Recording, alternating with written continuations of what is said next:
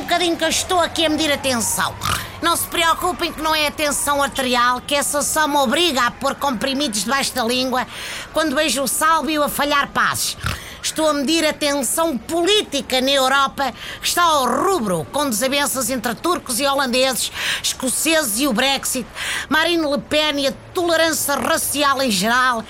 Epá, estou a braços com estas questões europeias porque me encontro na Bélgica. Ah, pois é, bebê, a acompanhar a visita do nosso Presidente da República. É ou não é, professor Marcelo? É, exatamente. Meu bom amigo taxista.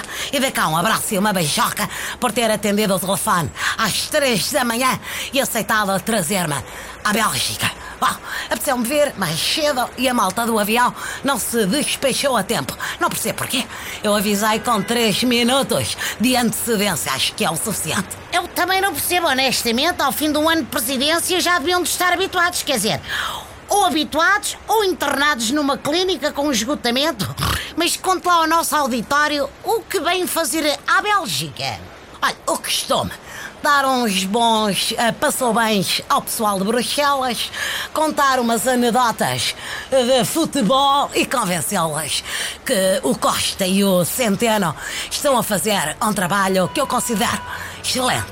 O presidente é quase uma espécie de agente artístico do governo português, quer dizer, faz a promoção, vende os discos, só falta mesmo marcar os espetáculos.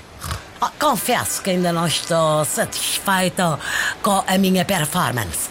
Ao fim de um ano de mandato, esperava honestamente ter feito mais mas para acabar com a crispação entre a geringonça e a oposição, não? Não, não, eu nisso não me meto, sabe? As únicas zaragatas em que eu intervenho são as dos meus netos. O que eu gostaria de ter feito mais é milhas aéreas.